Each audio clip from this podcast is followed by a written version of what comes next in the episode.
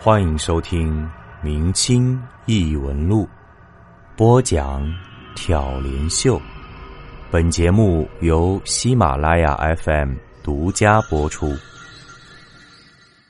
笔记，在这集故事正式开始之前，秀秀要跟大家宣布一个振奋人心、振聋发聩、迅雷不及掩耳盗铃之势的天大好消息。什么呢？那就是啊。《明清异闻录》这档节目现在已经和喜马拉雅正式签约，成为独家授权的优质节目了。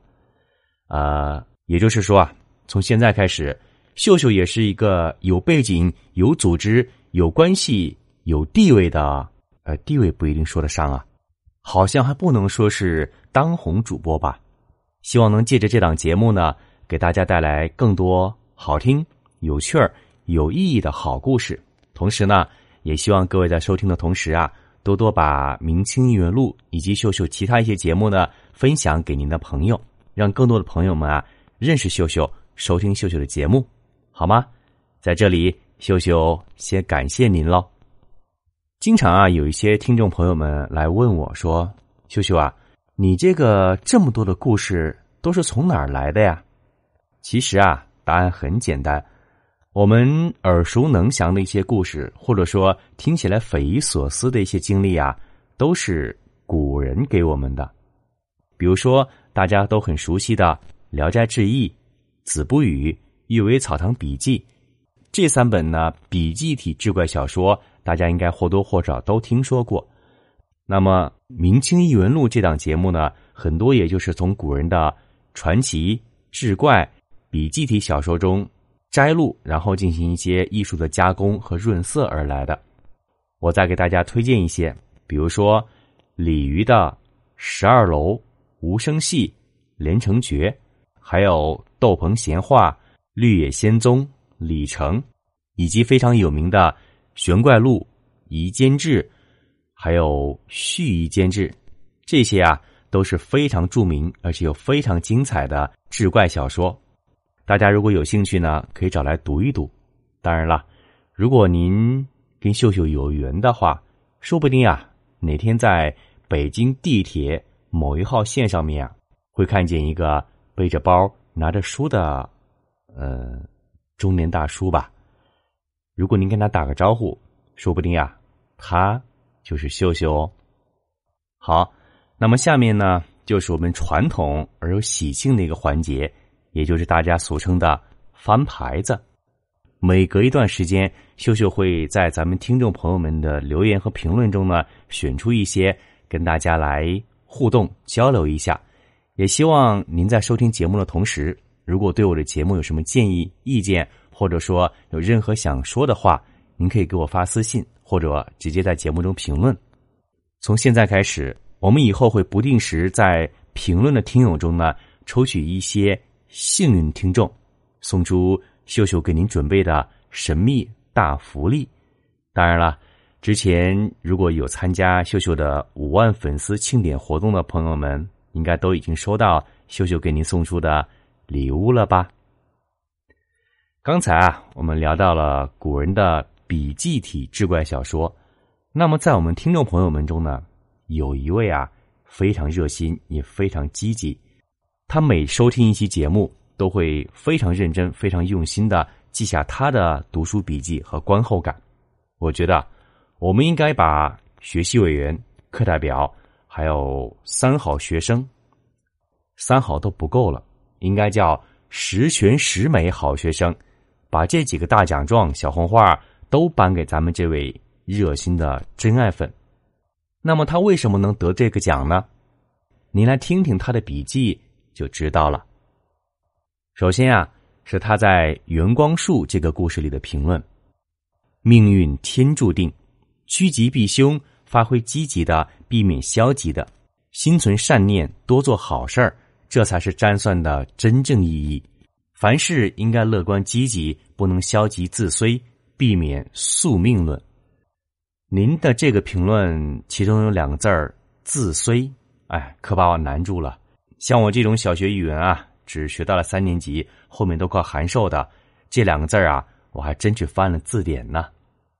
在《斗山妖》中，学习委员这样评论：“不知那老妖是什么动物变的？狐狸吗？真是不打不相识。我开始还以为张天会把老妖除了，结果是把老妖打服了，最后成了朋友，还带着礼物登门造访，喝酒聊天有张天的监督，最后老妖修成正果，接替了山神。老妖更应该感激张天，不然自己继续作恶，贻害不浅，迟早天道彰显啊！在一百零六集《为人师表》中。学习委员这样说：“既然是风水先生，那大可以提高自己的知识水平，何必施邪术害人呢？修行之人最忌讳心术不正，贻害无穷。在故事里有华光祖师显灵，护佑了张先生，伸张正义。可现实中，并不是人人都这么幸运呢。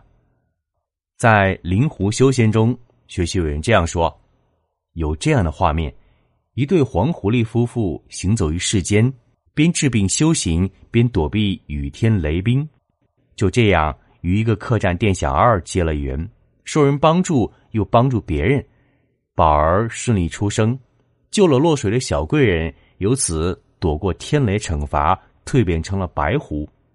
这个故事让我想起秀秀的另一档节目《江湖异闻录》中，里面有个胡道人，不过。与胡道人潇洒旖旎的生活风格不同，这对黄狐夫妇倒是平实的多。最后啊，他在长生这个故事里做了这样的笔记：古铜镜联系着两个道人，一个是老王父亲搭救未成患病死去的道人，另一个是背缸飞簸的老太太失去行踪，老王破案陷入僵局时出现的道人。前一个道人遗赠古铜镜。后一个道人提供菲薄老太太下落，赠送三道符纸，成为老王破案的关键。总觉得得病的那个道人似乎未死。另外，那两个想得长生的老太太似乎是坟墓里爬出来的，道孩子练长生。可惜，长生就算按字面意思理解，等于永恒的生命，可并不是永恒的青春，老不死，老不死。连寡妇村的邻居都对他俩生出疑惑，怎能不惹人怀疑呢？长生落得枯白骨，无需乱葬土馒头。怎么样，各位听友，咱们这位学习委员足够称职吧？好，下面是其他一些听友的评论，咱们啊一一道来。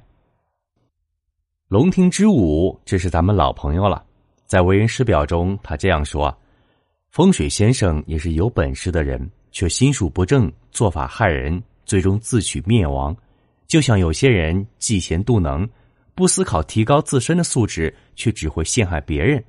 动物尚且会替同类开心，人类却往往嫉妒同类，真是可叹呐。三生合欢也在为人师表中这样说：本来定时听三集的，听完后却没了睡意。我在听很多主播的灵异故事，发现只有秀秀很不一样，真的很不一样，像是一个世外高人。他从来不向大家要打赏，故事结束一集也就结束了，总是给人意犹未尽的感觉。希望秀秀可以多和大家互动交流。说到这儿啊，我也是希望呢，各位可以在我的节目中啊多多评论，多多交流，这样呢，我也能知道。大家对我的建议和意见，我在等你哦。风和日丽呢，在江湖这个故事中说，主播没有一惊一乍的故弄玄虚，没有忽高忽低、过度的抑扬顿挫，没有音乐纷扰，让我们更能关注故事本身。声色平稳亲和，流畅润泽，干净舒适，与这部书最合拍。就像讲故事的人坐在对面，娓娓道来，耐听。爱听，喜马拉雅有些所谓的声咖言过其实了。这样的好主播应该被更多人关注，为主播加油！您夸了我这么多，我该怎么报答您、感谢您呢？夸得我老脸一红啊！济南今朝醉在夜叉中说啊，这个故事也挺有意思的，让我想起个老电影，叫《黑色的遗产》。说的也是一个记者被小怪物袭击死里逃生的故事。秀秀加油哦！十万粉丝在等着你。过客在长生中说：“铜镜里有死去老道人的灵气，修道的人可以魂离肉身。古今中外那些神人手里都有法器，里面可能凝结着祖师或者自己一些强大的念力，所以即使凡人拿着，危难时刻持有人的疑问、恐惧、愿望等意识流的东西便相通，引来神气助力。我不想吃啊。”啊，这个名字比较有意思啊！在《惊魂夜》中，他这样说：“这个故事好棒，他如果跟上去了，就是鬼故事了。”还昵称已有人用，在江湖中评论说：“说真的，一点都不恐怖。我还是女的，更恐怖的我都听过，比如换脸。当然，你这个也很好听，很喜欢，加油！”静夜一窗听雨，在笛凡香中说：“哎，有些异类啊，可能比自认为是人的物种更加有情有义。”假的太认真，也在江湖中说：“睡前听是一种习惯，可不是贬义哦。我以前看电视睡觉，现在改成听小说睡觉了。”一缕青丝共白发，在蛇意中说。魑魅魍魉有啥可怕的？我带你们去看看人心吧。只能脚踏实地，这也是咱们一位热心的听友。首先啊，他在《惊魂夜》中这样说：“真是一个好沉重的故事，但主人公也是幸运的，起码能重来自己的人生。也有好多人仍然执迷不悟而不能自省。”同时，他在《吸血怪》中也分享了一个。他的真实经历，这位朋友说啊，厕所的怪声音，记得刚毕业工作那会儿，有一回跟同事去福建出差，住在一家酒店里，晚上同事说啊要出去泡一下酒吧，我就自个儿在房间里休息。快十二点，同事还没回来，我就自己先睡了。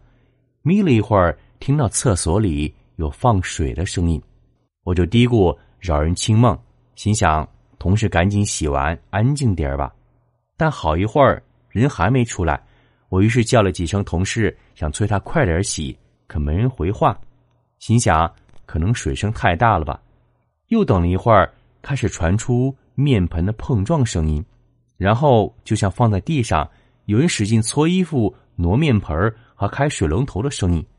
我又想，到底要不要别人睡觉了？洗个衣服那么吵，但是。我突然想起来，四星级酒店怎么会有面盆呢？而且这是在十楼啊！于是我赶紧坐起身往厕所里看看，心里有些毛。这时我打个同事个电话，同事居然说还在外面。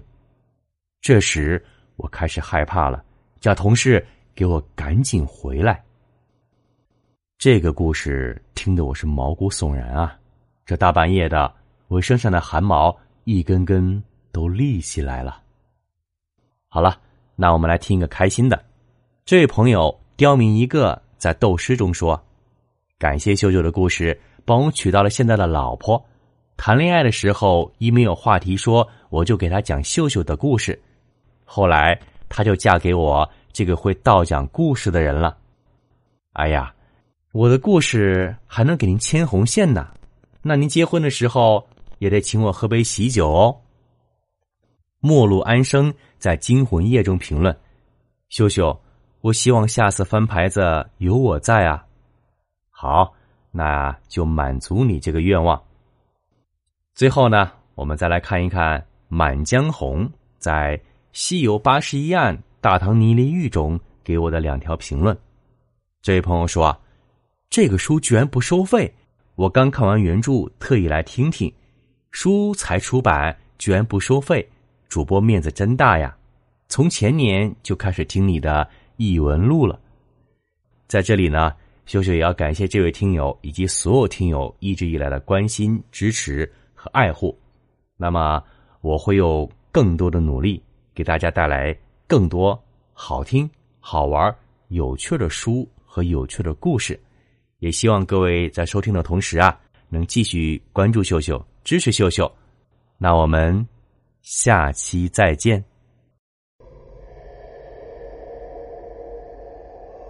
本集播讲完毕，感谢您的收听。如果您喜欢，请您评论、点赞、转发。咱们下集再见。